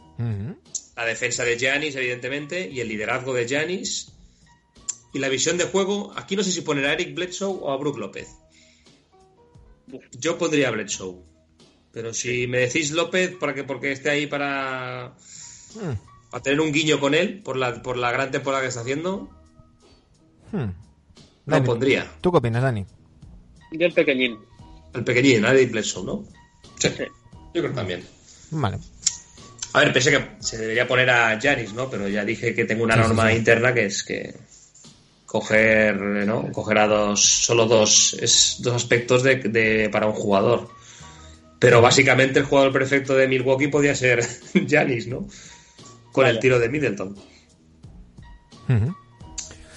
Houston, Milwaukee, siguiente Dani. El, el 1. Joder, estamos números bajitos, ¿eh? Sí. Estoy muy bajito hoy. Pues el número uno, Denver Nuggets. Denver Nuggets con... Mira, Jokic, Jokic, Jokic. Perfecto, el ataque de Murray, que, debo decir que le han tangado un mate espectacular, Sí, señor. que le han pitado una falta de ataque cuando a cualquiera puedo decir de LeBron James, porque me sale ahora mismo, por Claro. ejemplo, no lo hubiese pitado el ataque, sino que sería un 2 más 1. Ese es el tema, que es, falta, es falta, pero es una falta que no se pita el 80% de las veces. No O sea, se es- pita a los que tienen mal claro, nombre. Exacto. Claro. Pues exacto, el ataque de, de Murray, la defensa de Gary Harris y el liderazgo y la visión de juego de Jokic. ¿Cómo no? Este tiene que estar fijo en visión de juego. Hombre. Vale, y yo te voy a decir el 30. Y el 30, los Memphis Grizzlies. Uh. Oh, bueno, ha quedado un cuarteto guapo. Qué ¿eh? bonito. Sí, sí, sí, sí. Memphis Grizzlies, ataque de Jaren Jackson, los rebotes de, y la defensa de Balanchunas y ya Morán que se lleva la visión de juego y el liderazgo. Si Dani ha conseguido apuntarlo todo, me parece genial. Si no, No, no, no. ya, No he ya te lo pasaré. Eh, ya te lo paso en el descanso de... Mientras te lavas las manos. Con libreta y boli, tío. Cuando... Yo me, yo me Sí. quedo... He de decir que lo que has puesto en Twitter me parece perfecto. Yo no podría ¿Sí? haberlo hecho mejor, ¿eh? Estuve una hora, ¿eh? Es que tenemos un, Estuve una hora por la tenemos, noche para ver cómo ponía todo el sidral este. tenemos un community manager de Twitter cojonudo. Sí, Las sí. cosas como, como son. Yo me quedo ver con los ya. Ahí, a lo loco. La qué, perdona? Yo con los Grizzlies. La juventud del poder. Es que me, me Pues, flipa joder. Jamorant. Jamorant Mm. me encanta, cada vez me gusta más. Me encanta. Y, y me lo paso como un enano. eh, me lo pasé como un enano el otro día viendo el, el Hawks Grizzlies. Eh, Jamorant contra, contra Trey Young. Qué gozada Tremendo. verlos jugar. Luego el- el- los, los otros ocho jugadores que habían pista no tanto, pero esos dos. qué gozada. Qué gozada. Fijaos que yo voy a decir Denver. Me gusta Denver, mucho como colectivo Jokic. Denver. Sí, no, por Jokic, por Murray, no sé, Gary Harris, Harris, un muy buen Murray defensor. Harris y Jokic. No sé, creo que es el que está más equilibrado de todos los que me has dicho. Yo diré Milwaukee porque Santeto con el tiro de Middleton Hombre. ya es que es mucho. Pensaba que ves decir Anteto con su con su chorra. Con la chorra, con la chorra de Middleton Bueno, no sabemos, ¿eh? no sabemos. Ver, pero, ojo, ojo. pero bueno, imaginaos, es que, Ojo. es, es que Santeto con un poco en tiro. Sí, sí, no, sería. Cuidado ahí. el eh, jugador cuidado, cuidado, perfecto, que es lo que buscamos en, en esta sección. Así que ya Dicho sabes. esto, chicos, hasta la semana que viene, si Dios quiere y no me, si, no quiere- me pilla a mí el coronavirus. si quiere el, si quiere el coronavirus, Coronavirus. te tendremos aquí la semana que viene. Mucha suerte en el partido. Dedícanos, gracias, haz, chicos. haz un gestito. No te lesiones, eh, haz el favor. Eso Cuando- nunca, cuando- Y de vuelta a casa, eh, no te mezcles con gente, un metro de distancia. Y me lavo las manos antes de Siempre. cada cuarto. Antes de, Antes de cada todo, cuarto. antes y después de todo lo que hagas. Sergio, eh, después de cada triple, haz el gesto de lavarte las manos, así para, Por para, favor. para Por nosotros. favor. un fuerte abrazo, Sergio. Un abrazo, hasta luego.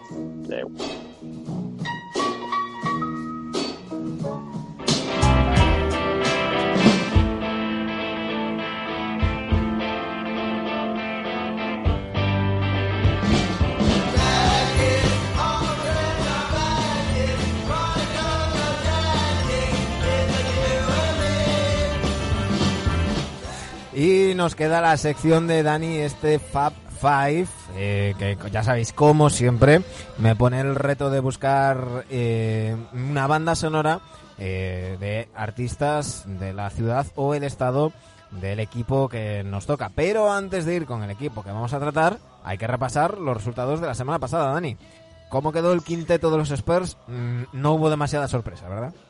No, ahora que últimamente, como me gusta decir los porcentajes, pues te los voy a decir por aplastamientos. Ujú. Tony Parker con el 96% de los votos, Manu Ginobili con el 82%, eh, Kawhi Leonard con el 81%, Tim Duncan con el 95%, David Robinson con el 91%. Parece que muy claro, ¿no? Sí, sí. Había, había dudas, ¿eh? Había dudas ahí. Bueno, había, había oyentes y que nos decían entre George, Ger George Gervin y... Sí, yo, yo es que de hecho. Yo hubiera puesto, yo hubiera Mm. puesto a George Sergi eh, en lugar de Kawhi. Pero bueno, oye, para eso está la democracia La tuitera. democracia. Así que ese, que- ese fue el quinteto de los Spurs.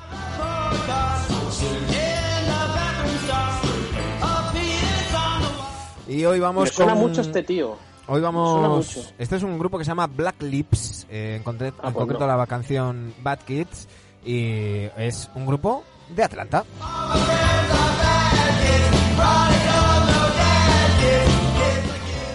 Porque hoy vamos a repasar a los House de Jimón, a los Atlanta Hawks.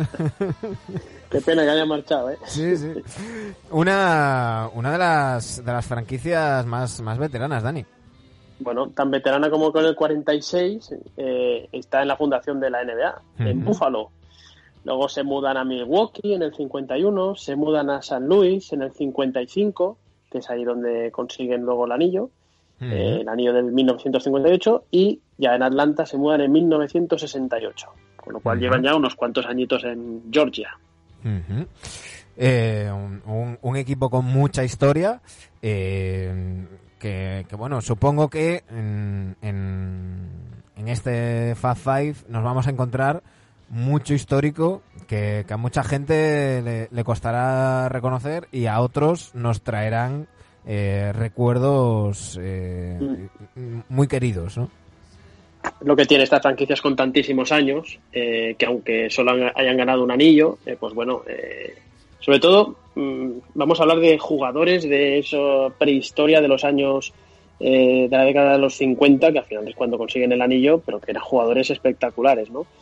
Y nos vamos a dejar fuera eh, algún jugador que sé que va a doler y sé que me van a caer muchas críticas, pero bueno, aquí estamos Pues bueno, Para recibir aquí, lo que haga falta. Aquí, cuando, cuando hay franquicias con tanta historia, es normal que se quede gente fuera y, y es que solamente se pueden elegir cuatro.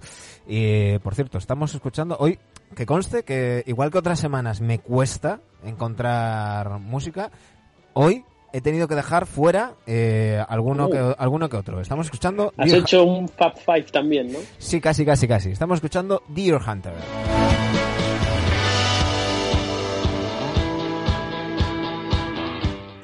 Vamos con el puesto de base, Dani. Venga, candidato número uno, Jeff Tick, eh, este reciente, ¿verdad? Década del 2010, siete temporadas, consigue llegar a una final de conferencia.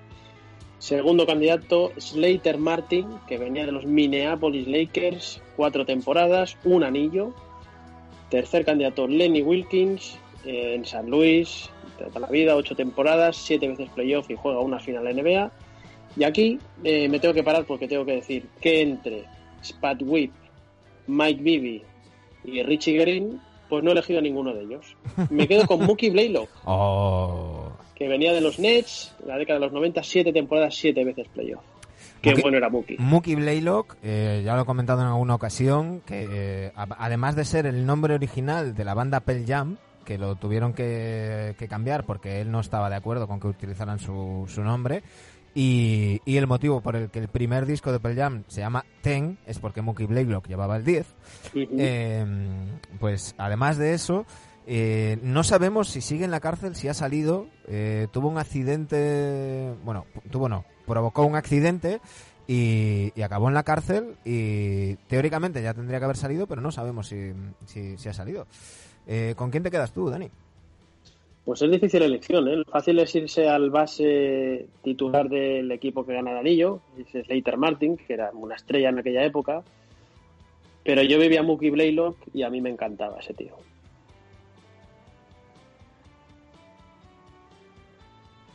Ya estoy contigo, Dani. Ah, no, no, decía Mookie Blaylock. Vale, yo me quedaría con Mookie. Sí, yo también. Yo también, yo me quedo con, con Mookie Blaylock. Eh, ¿Vas puesto de escolta? Venga, aquí cuatro nombres ilustres. Pistol Pete Maravik, eh, que es drafteado por Atlanta, cuatro temporadas, tres veces playoff. Joe Johnson, que venía de Phoenix, siete temporadas, cinco veces playoff. El reloj Steve Smith, cinco temporadas, cinco veces playoff. Y Stacy Augmon, cinco temporadas, década de los 90, cuatro veces playoff.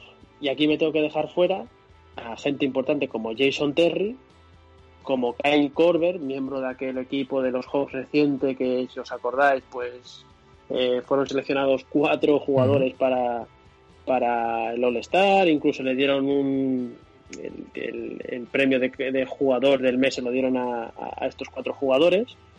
Eh, ahora hablo de memoria, yo creo que era Jeff T, que era Kyle Korver, ¿verdad? Era Al Horford, y Sí. bueno, me dejo a uno por ahí. Y... Y, y bueno, y ahora me, de- Vale. me dejaba uno. Sí, ¿quién nos dejamos? Hostia, Kyle Korver, Jeff Tick, eh, Steve Smith. Pues- no, Steve Smith No. ya era, era de antes. Al Horford, al Corber. Hostia, eh, el, que, cabeza. el que se quedaba fuera era, era mm, Paul Millsap, coño. Oh, sí, Paul Millsap. Correcto. Bueno, si es que ahora va a salir Paul Millsap luego, hostia.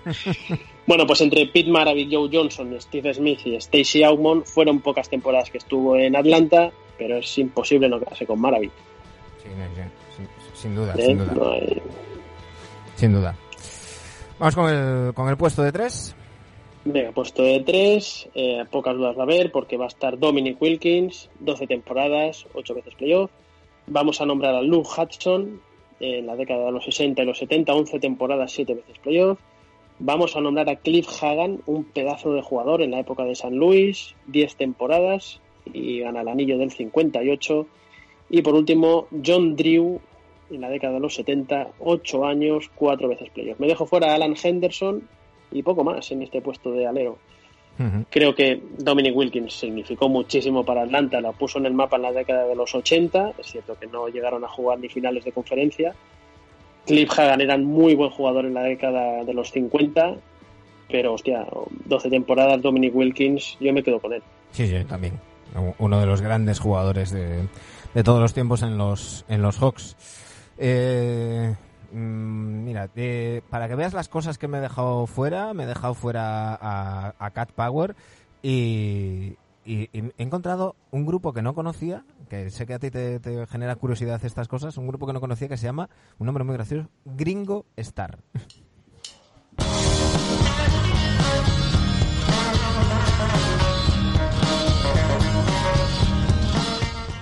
Y sobre Gringo Star vamos a seguir con el, con el repaso, vamos con el puesto de cuatro. Yo no sé si vamos a aprender mucho de jugadores de los años 50, pero aquí hay una buena lista de Spotify, ¿eh? Sí, sí. la que estás haciendo, ¿eh? Joder. Ujú. hay, hay que Venga, puesto hay que de puesto de 4 Bob Pettit, el mito Bob Pettit, Bob Pettit 11 temporadas, un 9 veces playoff, el anillo del 58. Vamos a nombrar a Kevin Willis, 10 temporadas, 6 veces playoff. Vamos a nombrar a Josh Smith, eh, 9 temporadas, 6 veces playoff. Y por último a Paul Millsap, 4 temporadas, una final de conferencia. Me dejo fuera Christian Lendner y ¿te acuerdas de Sharif Abdurrahim? Que estuvo por Atlanta también. Pues esto me los dejo fuera. Pero vamos, sin ninguna duda, Don Bob Pettit. Me quedaría yo. ¿eh?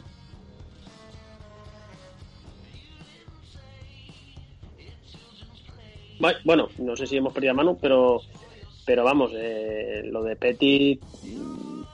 Esto es fácil de ver, ¿eh? los que tengáis el NBA 2K podéis meterlo, que os saldrá como seguramente el jugador más valorado de, Atlanta. ¿eh?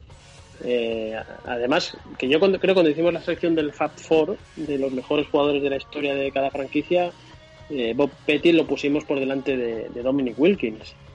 Con lo cual estamos hablando de un, de un señor jugador. ¿eh? Y bueno, pues vamos a acabar con el puesto de pivot. Mm, Aquí son cuatro nombres tremendos. eh, y me voy a dejar fuera a alguien que, muchos me los vais a decir, pero bueno, espero que, que entendáis el razonamiento. Candidato número uno, Dikembe Mutombo, eh, que venía de Denver, cinco temporadas, tres veces playoff. El segundo candidato es Al Horford, nueve temporadas, ocho veces playoff y juega una final de conferencia. Y aquí os voy a dar dos nombres que no sé si, si los recordaréis, no los recordaréis porque todos los que nos escucháis no habríais nacido todavía, pero, pero os animo a que los busquéis por la, por la internet. Zelmo Vitti, década de los 60, siete temporadas, siete veces playoff. Y Walt Bellamy, que venía de Detroit, década de los 70, cinco temporadas, cuatro veces playoff. Ya estoy Y cuando digo que me vais a atizar, cuando digo que me vais a atizar, eh, sí, sí, es que me dejo fuera a un mito también como Clyde Lovelet, me dejo fuera a Macaulay, a Pachulia, a Radcliffe, pero sobre todo me tengo que dejar, dejar fuera a Moses Malone. Y lo dejo fuera porque Moses estuvo tres años en Atlanta, eh, ya finalizando ya su carrera. Sí que se toque con buenos números, consigue hacer dos veces playoff, pierde en finales de en primera ronda, las dos veces que hace playoff. Pero viendo en perspectiva, Mutombo, Horford, Beatty y Bellamy creo que son más importantes que Malone en, en la franquicia de Hawks. Que no quiere decir que luego Malone, evidentemente en Filadelfia y en Houston, va a estar ahí, no os preocupéis. ujú.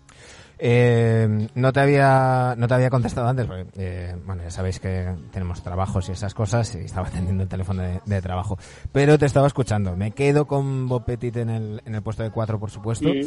y en el puesto de 5 yo no puedo ser objetivo y me tengo que quedar con Mutombo ahí ahí me tira me, me tira el cariño Sí. y, y los partidos vividos y aquella camiseta con el halcón que, Mm, que de, lo. De lo que vimos en los 90 era lo más, lo más salvable. Así que me, me quedaré con, con eso. Eh, bueno, pues, pues eh, ahí, ahí tendréis, ya sabéis, como siempre, en arroba nbedictosrc, eh, la, la cuenta de Twitter e Instagram del programa. En Twitter en concreto tendréis, como siempre, la encuesta para elegir ese Fab Five. Y, y nos vamos a ir, Dani, eh, con... Bueno, me dejo fuera Beat Beat Beat, me dejo fuera Warehouse, me dejo fuera Star Vendors, me dejo fuera Outcast, aquella mítica de Hey Ya, Hombre, sí, sí. pero nos vamos a ir con, con una de mis debilidades eh, de, los, de los últimos años, que es esto que está hablando de, de fondo, Leon Bridges. Eh, hay un rollito soul, hay un- una cosa que yo creo que, que os va a gustar. Eh, y este, este Beyond, también de Atlanta, como todos los artistas que han sonado en el programa de hoy. Volvemos la semana que viene. Esperamos que con, con invitado. Recordad que a, a Manuela Echeverry la tendremos en otra semana, en cuanto se recupere. Desde aquí le mandamos un, un besito y que, y que recupere la voz pronto para venir por el, por el programa. Que se lave las manos, ¿eh? Que se lave las manos, muy importante. Ojo, que, que pocos invitados han currado tanto, tanto el programa como se lo está currando ella, ¿eh?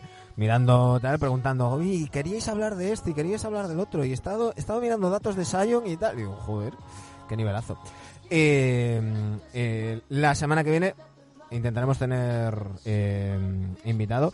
Y eh, lo que sí, mm, vamos a esperar a hacer la declaración oficial pero pero pinta de que, que posiblemente tengamos que aplazar esa quedada de NBA Adicta y ese programa en el Bombardino Café que teníamos previsto para el 10, eh, para el 20 de marzo, perdón, a las 6 de la tarde, el viernes, este viernes no el siguiente. Eh, os diremos algo en estos próximos días, pero tal y como se está poniendo la cosa, pinta que va a ser mejor aplazarlo y, y bueno, y que a lo mejor nos coincida con playoffs. Eh, ¿Quién sabe, Dani? Vamos, vamos haciendo caso Hay que a los que saben. esperar a las autoridades que nos digan el qué. Pero bueno, eh, Bueno, queda, yo, yo soy optimista, queda una semana y media. Esto va a repuntar. Estás pendientes ¿Eh? de, de nuestras cuentas de Twitter e Instagram, ya sabéis, arroba y nuestro canal de YouTube, nvedictos. Ahí os, os informaremos de todo. Dani, muchísimas gracias. Nos vemos la semana que Pues viene. nada, Un abrazo de Tarragona y como cada semana, siempre mamba, que no nos olvidamos de, de Kobe. Ahí estamos. Un fuerte abrazo, Dani. Chao. Space and time in the afterlife. Will she have my kid? Will she be my wife? She might just be. Lo dicho, nos vamos con Leon Bridges, con este billón. Volvemos la semana que viene. Muchísimas gracias a todos los que estáis ahí, ya sea vía iBox, iTunes, Spotify o eh, el canal de YouTube. Eh, volvemos la semana que viene, pasada la mejor de las semanas posibles.